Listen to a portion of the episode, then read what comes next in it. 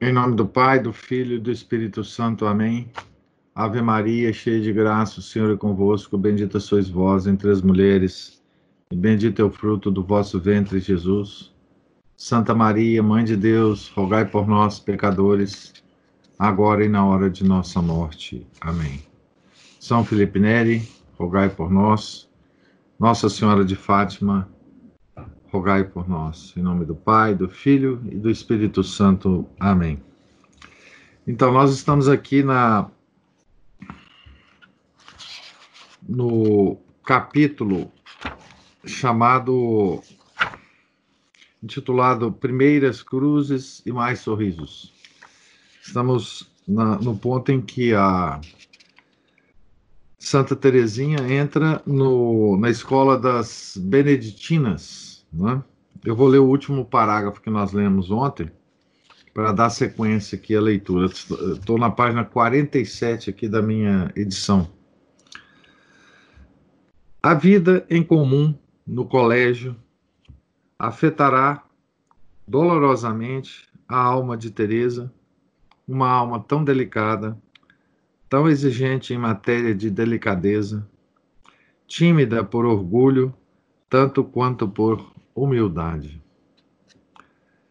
Ela é planta de estufa, cresceu protegida das contradições, rivalidades, atritos, malevolências, malevolência e discussões. Isso era tudo o que conseguia enxergar com seus olhos infantis nas estripulias que presenciava no colégio. Como poderá suportar semelhante revelação? Aqui tem uma coisa muito sutil nesse último parágrafo, que eu não observei na, na última nosso último encontro, e, e que é uma coisa muito interessante da doutrina católica. Fala aqui que ela era tímida por orgulho, tanto quanto por humildade. Então a timidez pode ser uma expressão do orgulho, né? É preciso é, considerar isso sempre, né? No, nos tímidos, né? E para os, os tímidos também, saber se, se a timidez da, da, da pessoa não é não é causada pelo, pelo orgulho, né? No caso de, de Santa Teresinha era. Entramos então agora na formação escolar. Lançam-na no turbilhão. Desembarca na sala verde, a classe em que as alunas usam uma fita verde como sinal distintivo. Mais jovem que as suas colegas, será, no entanto, a mais adiantada.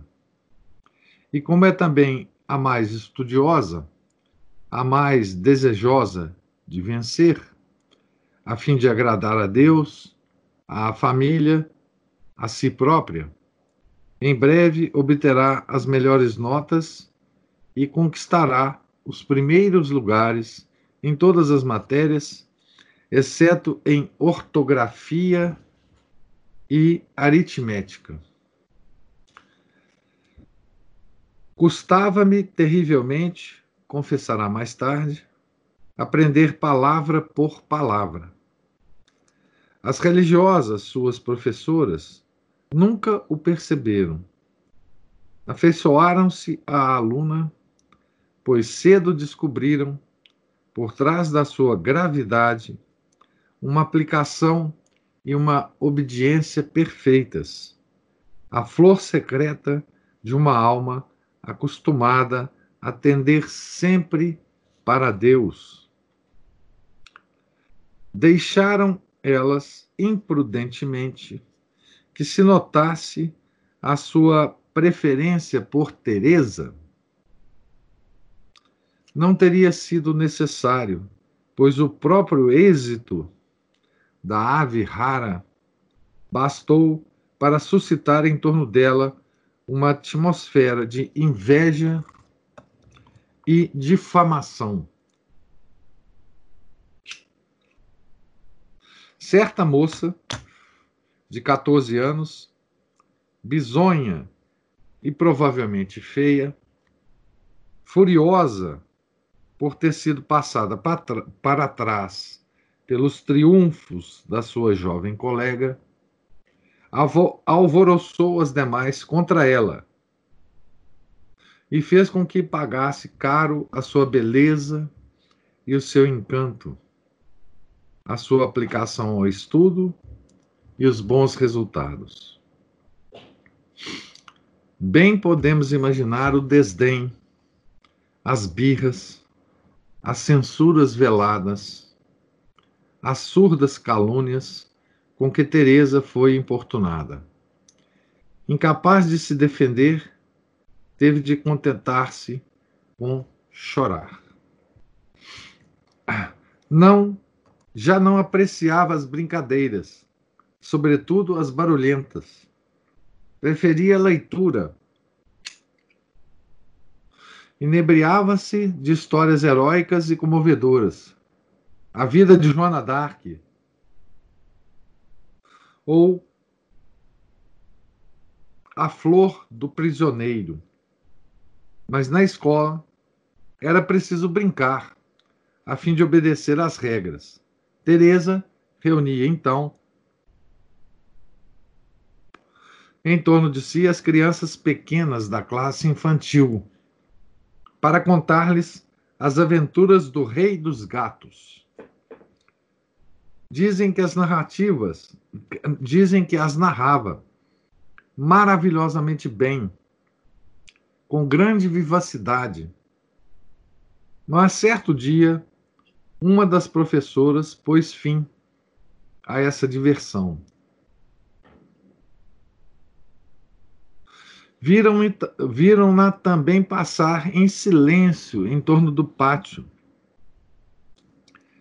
com a prima Maria e com qualquer outra amiga que lhe tivesse permanecido fiel. Recitavam o terço em voz baixa ou então recolhiam os pássaros mortos que houvessem caído das árvores e procuravam um recanto afastado onde pudessem enterrá-los dignamente. Não certamente como cristãos, Teresa era esperta demais para confundir a ordem da natureza com a da graça. Mas como obras de Deus, testemunhas da sua arte e da sua bondade, criadas vivas e felizes, e merecendo, pois, ser honradas.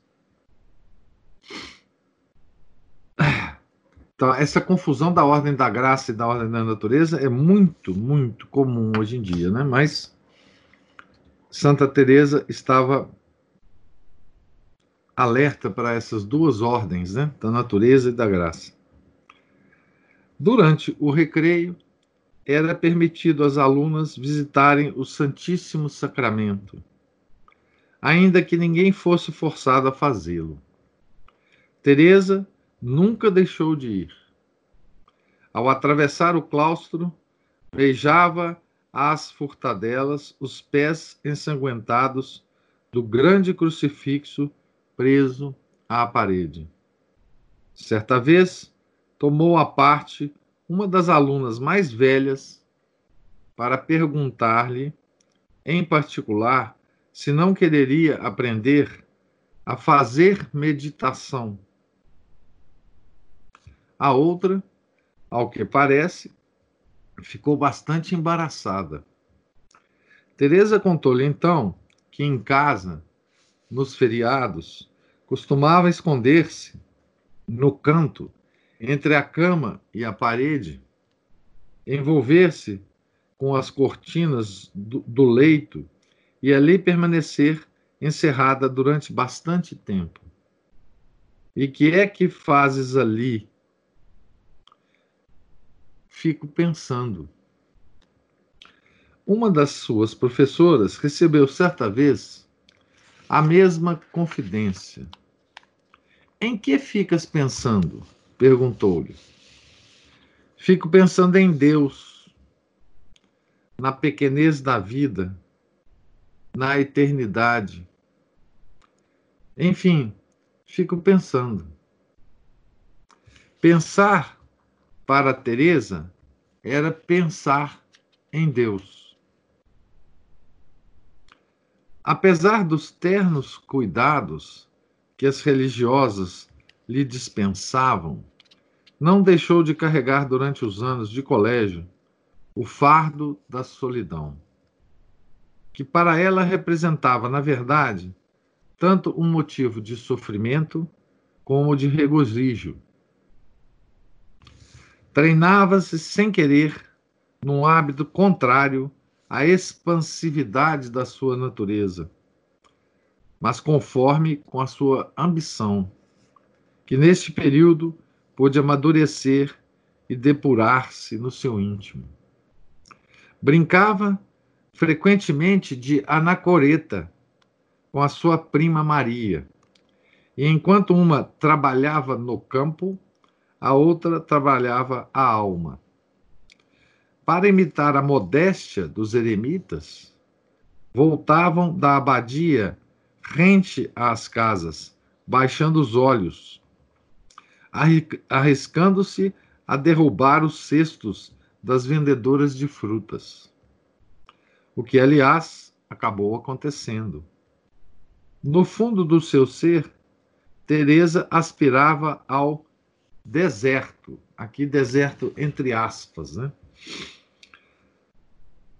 Certo dia confidenciou esse desejo a Paulina, que por sua vez lhe confessou que também sonhava o mesmo.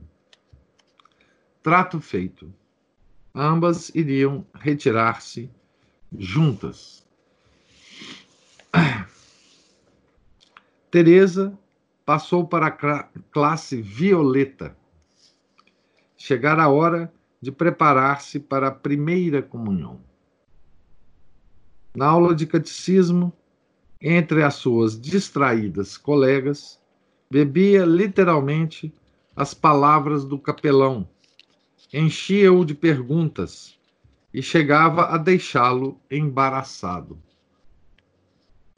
Não conseguia aceitar, por exemplo, que as crianças mortas sem batismo estivessem condenadas para sempre à medíocre felicidade do limbo, privadas da visão de Deus.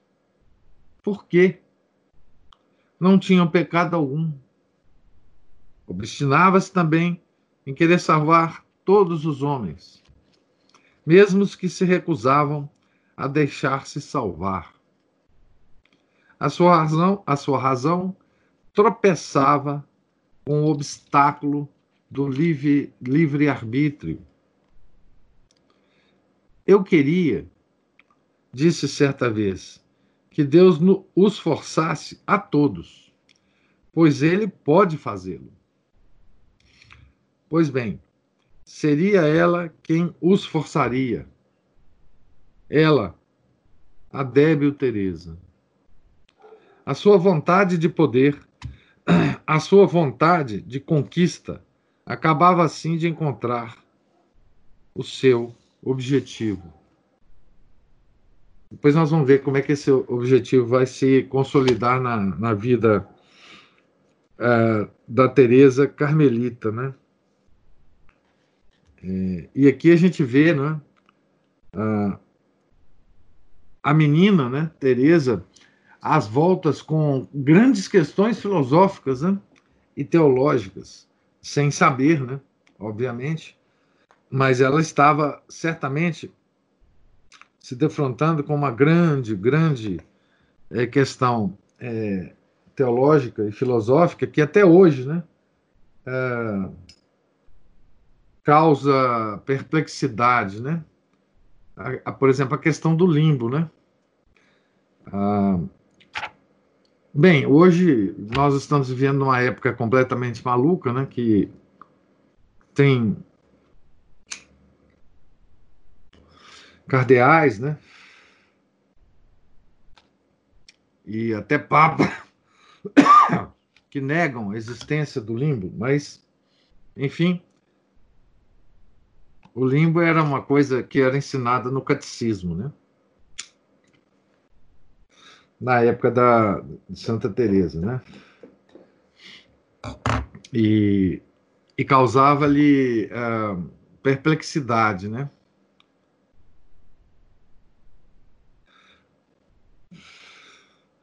Solidão e doença. Certo dia, nos Boissonnet, ouviu Paulina confiar a Maria a resolução de entrar o mais cedo possível no Carmelo. Este era o deserto do qual lhe havia falado, e para onde, segundo tinham combinado, Teresa se retiraria com ela. Paulina ia-se embora. Paulina não ia esperar por ela. Paulina ia abandoná-la. No instante, a vida surgiu-me, escreve, em toda a sua realidade. Na época, ignorava ainda a alegria do sacrifício. Era fraca, tão fraca. Palavras de Santa Teresa, né? Santa Teresinha. Na verdade, pensou que ia morrer. Olha que bonito que, que Santa Teresa escreve, né? Só para para pontuar aqui como que ela escrevia bem, né? Num, num instante a vida surgiu-me em toda a sua realidade. Quando ela ficou sabendo né, da, da Paulina. Né? bonita essa, essa expressão dela, né? E é uma expressão da alma mesmo, né? Na verdade, pensou que ia morrer. A sua mãezinha consolou-a, explicou-lhe a vida do claustro. E Teresa logo se deixou dominar por um grande contentamento. Seu coração abriu-se o choro cessou e uma alegria insólita, sem nada de comum com as alegrias normais, saciou-lhe e dilatou-lhe a alma. Nesse momento, soube com toda certeza que Deus a chamava para o Carmelo. Não quis ocultar esse segredo de Paulina e até quis levá-lo, ainda quente, com o consentimento da irmã, a madre Maria de Gonzaga, priora daquela casa santa que ela deveria honrar tanto e na qual entrava agora pela primeira vez. Teresa tinha apenas nove anos. E somente aos 16 é que poderia ser aceita como postulante. Fosse como fosse, parece que a madre acreditou na sua vocação. Que, to que nome tomarei ao tornar-me religiosa? Perguntava-se já. O seu nome próprio era bom. E muito bom. Gostava dele. Então, por que não Teresa do menino? Jesus. Se amava tanto Jesus menino. Esse pensamento foi como um clarão de luz. E além disso, a madre priora disse-lhe a despedida: Quando vieres morar conosco, minha querida filhinha, irás chamar-te Teresa do Menino Jesus esta afortunada convergência de pensamentos fê-la pular de alegria. Eu já estava decidido o nome religioso né, de Teresa. Depois vai ser acrescentado mais alguma coisa nesse nome. Né? No momento em que tornou a rua, porém, a alegria deu lugar à decepção. Perdi Paulina. Perdi Paulina. A natureza humana renovou os seus assaltos. E em pouco tempo, Teresa deixou-se dominar por esse pensamento dilacerante. Os poucos minutos que podia passar com Paulina no locutório do convento não faziam senão acentuar-lhe a dor. Passou a detestar o locutório, com a sua cortina e as suas grades. Já não comia, já não dormia. E no fim daquele ano maldito, Paulina partira a 2 de outubro de 1882, a pequena desesperada começou a sofrer de uma dor de cabeça contínua que a obrigou a interromper os estudos. Era o prelúdio de uma crise atroz, cuja verdadeira natureza a medicina não conseguiu nunca determinar. E que Teresa, na história de uma alma, atribui à inveja do demônio. essa dor de cabeça. Né?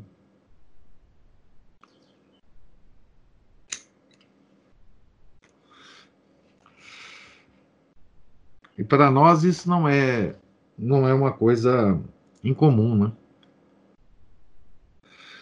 O demônio causar essas coisas na ordem da natureza, né?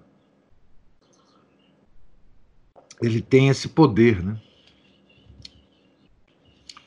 Seria neurose ou um caso de possessão? O quadro clínico que Teresa apresenta é pelo menos estranho.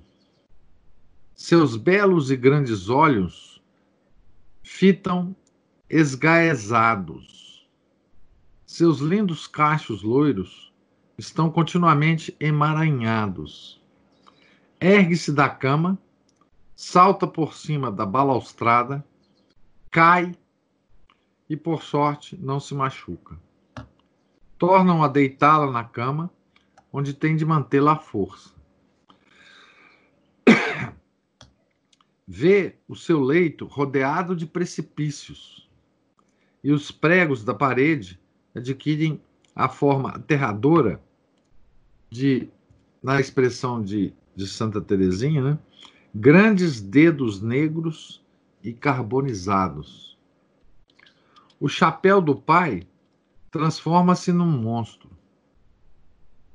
Depois, um fragor rouco e a queda no vazio. Seria ela mesma que agia ou um outro, entre aspas, né? Teresa assegura-nos que mesmo nas suas crises mais sombrias, nunca deixou de perceber o que acontecia à sua volta e de conversar perfeita, de conservar perfeitamente o uso da razão. Os médicos acabaram por declarar-se impotentes, tanto em relação ao prognóstico como ao tratamento. Aproximava-se o dia em que Paulina tomaria o hábito. A cerimônia valeu por si só alguns dias de tréguas à doente. Libertada temporariamente do mal, exigiu que a levassem ao Carmelo, e para lá foi de carruagem. Pôde rezar, chorar e sorrir esconder-se debaixo do véu da sua mãezinha e acariciar a esperança de um dia vesti-lo também. Mas a partir do dia seguinte, o mal misterioso abateu-se de novo sobre ela e as crises retornaram, agora mais fortes do que nunca. A família chegou a pensar que estava perdida. Se se curasse, diziam os médicos. Provavelmente ficaria idiota. Solicitou-se então uma novena de missas na igreja de Nossa Senhora das Vitórias, em Paris. O pai, as irmãs, o tio e a tia, os primos, o Carmelo e a abadia das Beneditinas uniram-se de longe ao santo sacrifício, com a violenta paixão da esperança contra toda a esperança. O resultado não se fez esperar. Então, aqui a gente vê uma, uma, uma descrição né, do, do, de um provável, bem provável ataque do demônio, né? Porque é claro que o demônio não queria né, que, que a Santa Teresinha entrasse no Carmelo, obviamente, porque ele a, a, lá ela iria salvar muitas almas do inferno, né? Ele já sabia disso, o demônio, né? E ele prepara o seu ataque, né? É assim que ele age com os, com os santos, né?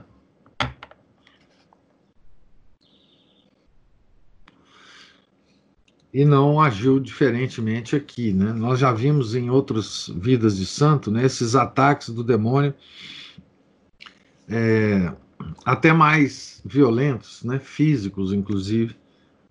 É, no caso de, de São João Bosco, de São João Maria Vianney. E aqui uh, ele faz o seu ataque a a Santa Terezinha, né? Então, todo mundo se uniu, né? Em orações para, para a cura é, de Santa Teresa, né? Então, pediram missas, né? Na igreja de Nossa Senhora das Vitórias, em Paris, e todos se uniram a esses santos sacrifícios, né? Que eram celebrados em Paris. O sorriso de Nossa Senhora. Teresa tinha sido transferida para o quarto de suas irmãs mais velhas, que se abria para a frente da casa. Seu olhar pôde repousar sobre o céu, sobre as copas das árvores e sobre a imagem de Nossa Senhora, que conhecia desde a infância. Um pé sobre a serpente, uma coroa de estrelas em volta da fronte colocada sobre uma penha, pe, peanha disposta junto à parede, ao lado da cama. No dia 13 de maio de 1883, 13 de maio é uma data que no futuro será uma data de Nossa Senhora, né? Em, em Fátima, né? Que é a primeira aparição, né? de Nossa Senhora em Fátima para os pastorzinhos. Então, no, era um domingo nesse ano, né? No domingo 13 de maio de 1883, parecia estar adormecida. Sua irmã mais velha, Maria, velava junto dela com Leônia. Vendo-a tão calma, Maria achou que podia ausentar-se por um momento. Leônia que estava lendo perto da janela, ouviu Teresa chamar, de início muito debilmente, Maria. Não lhe deu atenção. De repente, Teresa ergueu-se e gritou com toda a força: Maria, Maria! Alarmada, Maria voltou correndo para junto da enferma. Mas Teresa não a reconheceu. A irmã estava ali diante dela, e, no entanto, a menina continuava a chamá-la em altos brados, procurando-a com os olhos à direita e à esquerda, sem a ver. Apavorada, Maria combina rapidamente um plano com Leônia e sai novamente do quarto para executá-lo. Leônia trata de tranquilizar Teresa e, levando-a até a janela, mostra-lhe no jardim a irmã mais velha, que a chama e lhe estende os braços. Teresa, minha pequena, Teresa. Teresa que não está cega, vê alguém, mas não é Maria. Sofre horrivelmente e percebe que se passa algo de extraordinário. Maria, Leônia e Celina voltam para o quarto e ajoelham-se diante da cama em que a doente tornou a deitar-se. Todas choram e gemem, dirigindo-se à imagem da Virgem e suplicando-lhe que ilumine, que salve a sua irmã. Esta, consciente do mal, embora incapaz de defini-lo, geme e suplica com elas. Coisa estranha. De repente, Teresa, de repente, conta Teresa, a imagem animou-se. A Virgem Maria tornou-se bela, tão bela que nunca saberia achar uma expressão que traduzisse aquela beleza divina. O seu rosto respirava doçura, bondade e ternura inefáveis. Mas o que me penetrou, isso são palavras de Santa Teresa, né? Mas o que me penetrou até o fundo da alma foi o seu sorriso encantador. Todas as minhas dores desapareceram e duas grossas lágrimas jorraram dos meus olhos e correram silenciosamente. Eram lágrimas de uma alegria celestial e sem mistura. A Virgem Santa, continuamos palavras dela, né? A Virgem Santa viera ao meu encontro. Sorrira-me. Como sou feliz, pensei mas não o disse a ninguém, pois do contrário, a minha felicidade desapareceria. Depois, sem nenhum esforço, baixei os olhos e reconheci a minha querida Maria. Olhava-me com amor, parecia muito comovida e dava a impressão de não chegar a acreditar no grande favor que eu acabava de receber. Então são as palavras da, da própria Santa Teresa para essa aparição, né? Porque não é outra coisa senão uma aparição da Virgem Santíssima a, a pequena Teresa, né? Uma, a animação de uma estátua é, é de fato uma, uma aparição, né? Isso também não é incomum né, na vida dos santos. É, animações de, de imagens, né? É, com São Tomás de Aquino aconteceu uma também extraordinária, né? Ele ele ele tinha escrito, no caso de São Tomás de Aquino, né? ele tinha escrito uma obra é, a pedido do Papa sobre, se não me engano, sobre a transubstanciação. E ele estava muito. Uh,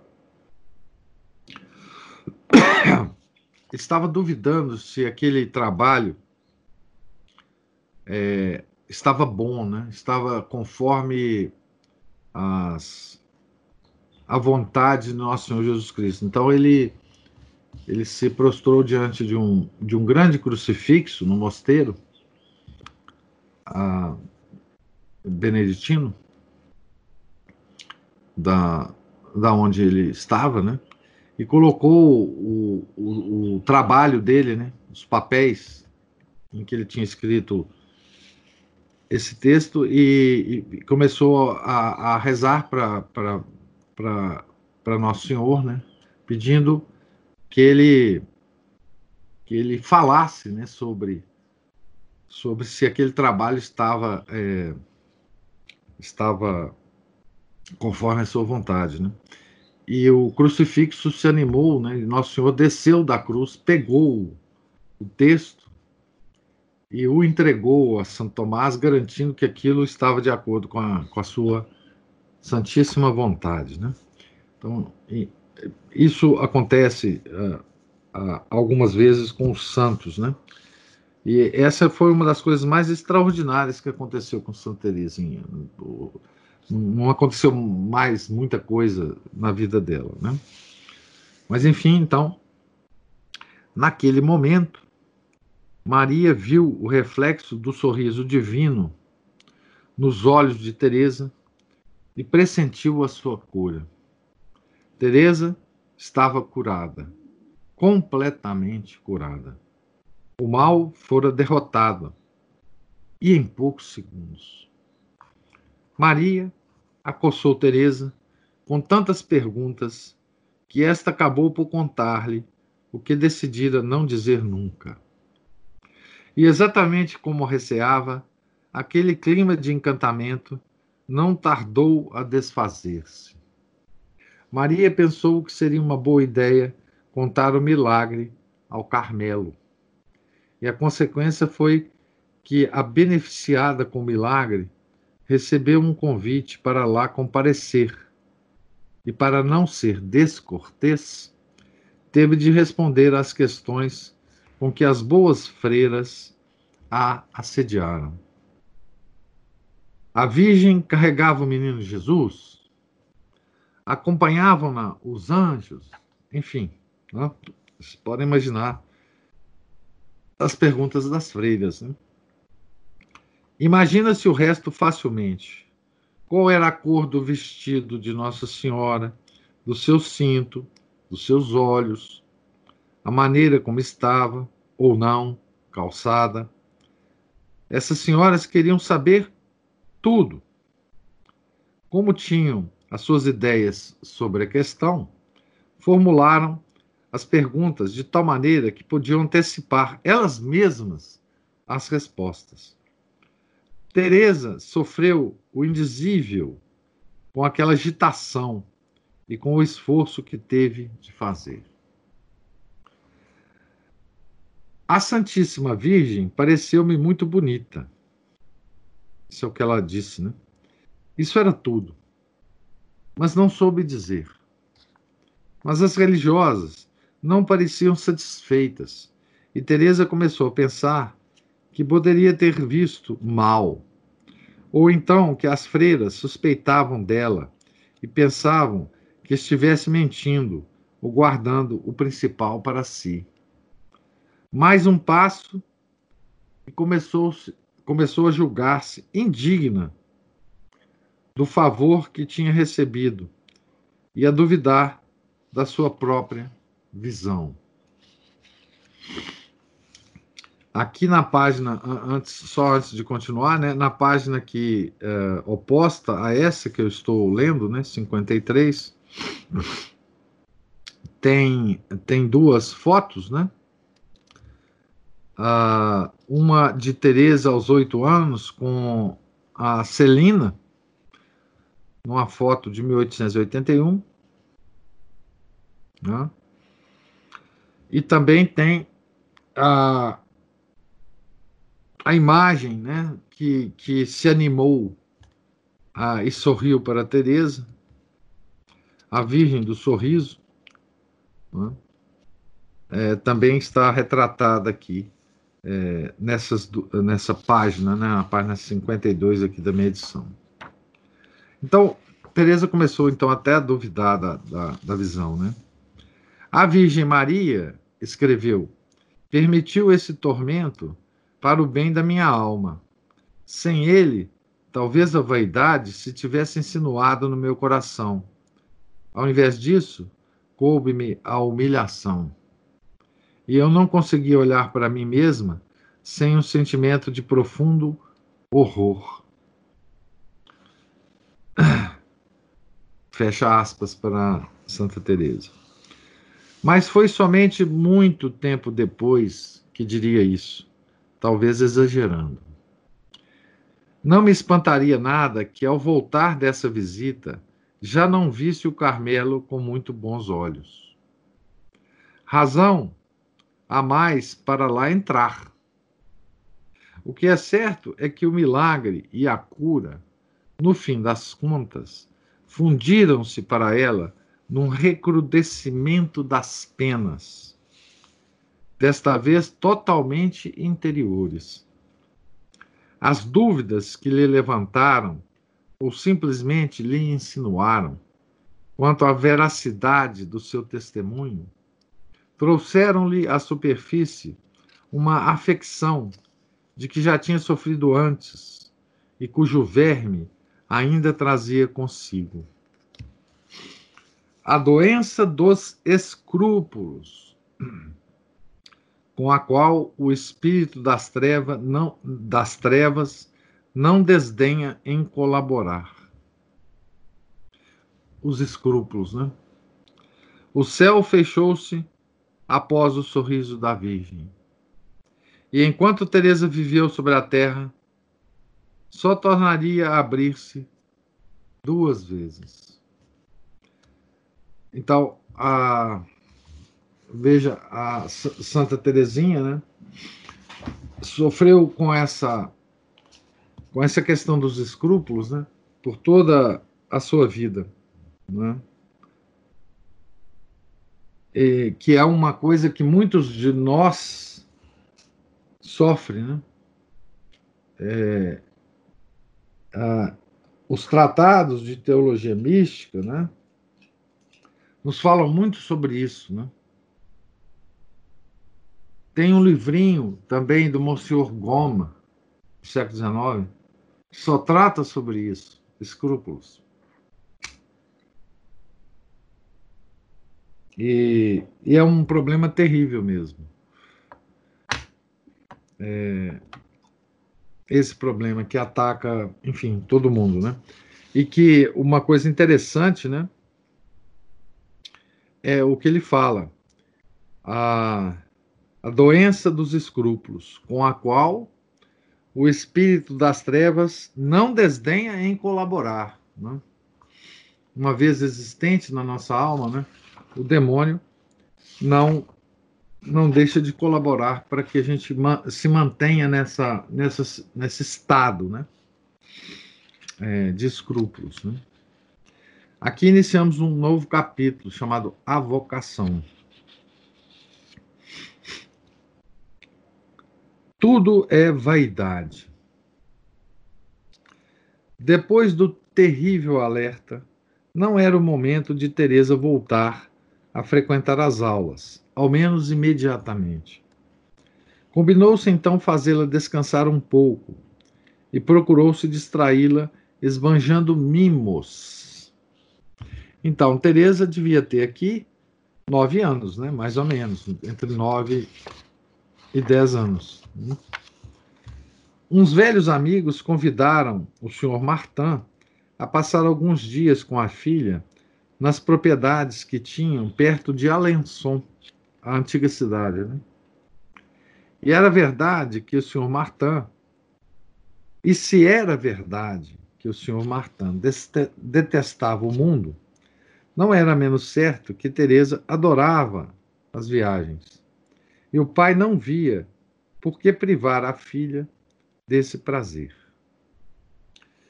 A menina seguiu, portanto, para o castelo Saint-Denis, depois para o de Grogny e possivelmente também para o de Lanchal. Teve de, que acomodar-se às formalidades próprias do meio social, vestir-se convenientemente, conviver com belas senhoras de maneiras refinadas, participar das suas conversas frívolas, corresponder-lhes aos sorrisos e aos cumprimentos, deixar que a recebessem com festas, a afogassem em beijos e a admirassem. Uma mesa sempre florida, salões brilhantes, jardins bem tratados, criadagem solícita e numerosa. Numa palavra, todos os atrativos e todas as comunidades imagináveis. Porventura, não era o bastante para deslumbrar uma jovem convalescente que acabava de encontrar o sol de Deus brilhando nas coisas, nos campos da sua terra natal, depois de um sombrio pesadelo? Bem poderia ela vir a reinar um dia sobre essa sociedade elegante e fútil. Bastaria deixar-se levar pelos seus dons naturais. Mas Teresa via que todo esse belo mundo pensava que poderia servir a Deus sem privar-se da menor alegria terrena. Parecia não pensar na morte. Foi isso o que mais a chocou. E talvez também tenha sido isso o que lhe deteve os passos à beira do abismo da vida fácil e das alegrias epidérmicas. Diria mais tarde, ao evocar esses encantamentos: tudo é vaidade sobre a terra. Então, bom, nós somos rodeados por esse mundo, né? hoje e, sempre, né? Os homens foram rodeados por esse mundo. Né? Ao mesmo tempo, não perdia de vista o banquete para o qual Jesus a esperava havia mais de um ano. Ao retornar à casa, preparou-se para ele com um fervor ainda mais intenso, primeiro no lar e depois novamente no colégio. Foi por esses dias que Paulina enviou a Teresa um álbum em que a menina deveria anotar os seus sacrifícios diários de forma poética, entre aspas. A cada ato de amor ou de privação, colocaria entre as páginas desse álbum, desse álbum alguma pequena flor, uma margarida, uma esporinha violeta, uma rosa ou um miosotis. Seguindo a tradição da sua ordem e de algumas outras, nascida havia pelo menos um século, a jovem carmelita acostumava dessa forma a sua irmã a embelezar os pensamentos e sentimentos mais graves e os atos mais viris, os atos mais corajosos, né? Que tinham, que continham mais virilidade, né?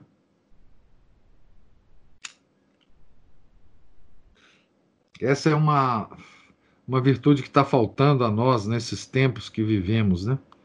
Coragem. E o estilo de Teresa,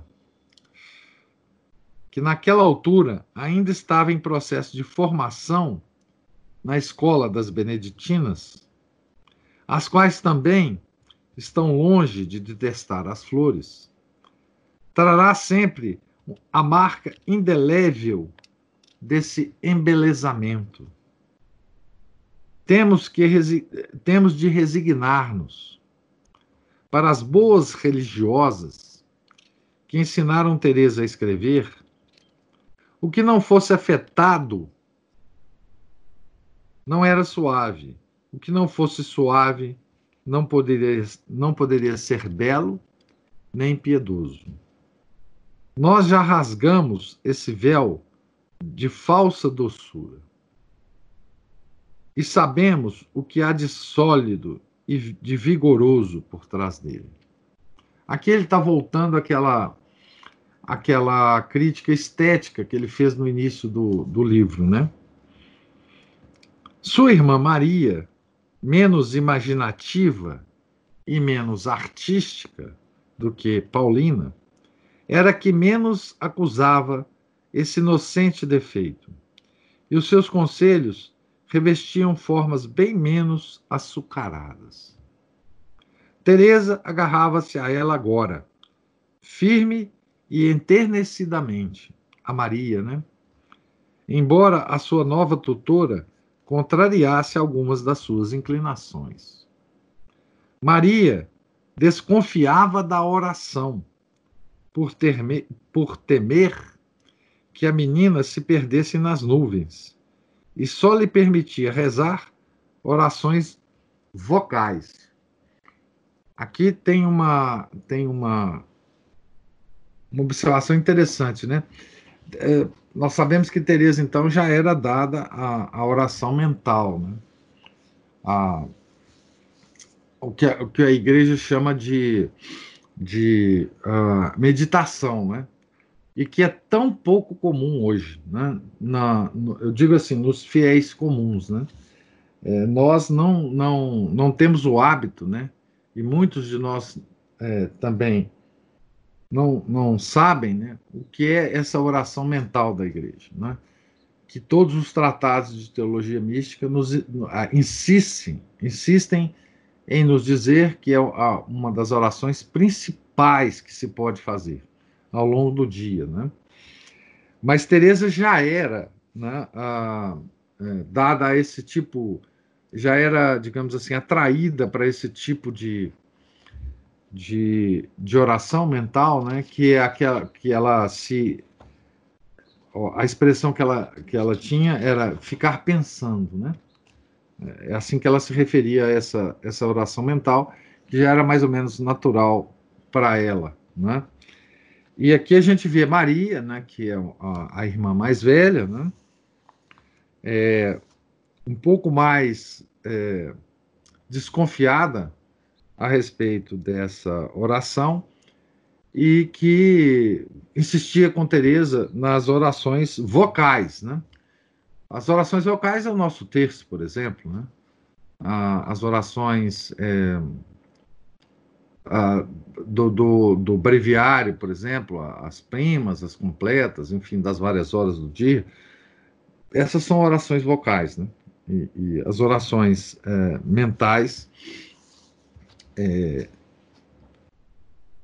é o que, que, a igreja chama de meditação. Né? Então aqui fica um convite também para todos nós, né? para mim também, é, de praticar essa oração é, que Maria proibia a, a, de, algumas vezes a Teresa, né? É, incorporar né, essa oração no nosso cotidiano, né? que é uma, uma um conselho da, da igreja, de um modo, quer dizer, da igreja de sempre que eu estou dizendo, né? Hoje, muitos católicos, talvez a maioria, nem reze a oração vocal, né?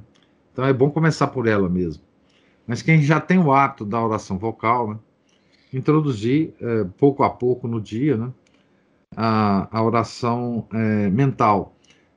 Para quem nunca ouviu falar sobre isso e para quem quer ler alguma coisa, né? Tem uma parte bem completa no, no tratado, no compêndio de Teologia Cética e Mística do padre Tanquerrey, e nós já vimos também, quando lemos né, o, A Alma de Todo Apostolado, tem um pequeno tratado de oração mental lá ah, no, no capítulo, se não me engano, no quinto capítulo da Alma de Todo Apostolado, também tem o Dom Chutar faz também uma um resumo disso aí, né? Tá certo? Então, é, vamos é, terminar aqui a leitura na página 57. E nós estamos a começar aqui o, a sessão, é, a primeira comunhão, né, desse, desse capítulo que nós começamos agora, chamado A Vocação. Pergunto se alguém tem alguma alguma observação a fazer na, da, a respeito dessa leitura, é, ou alguma pergunta.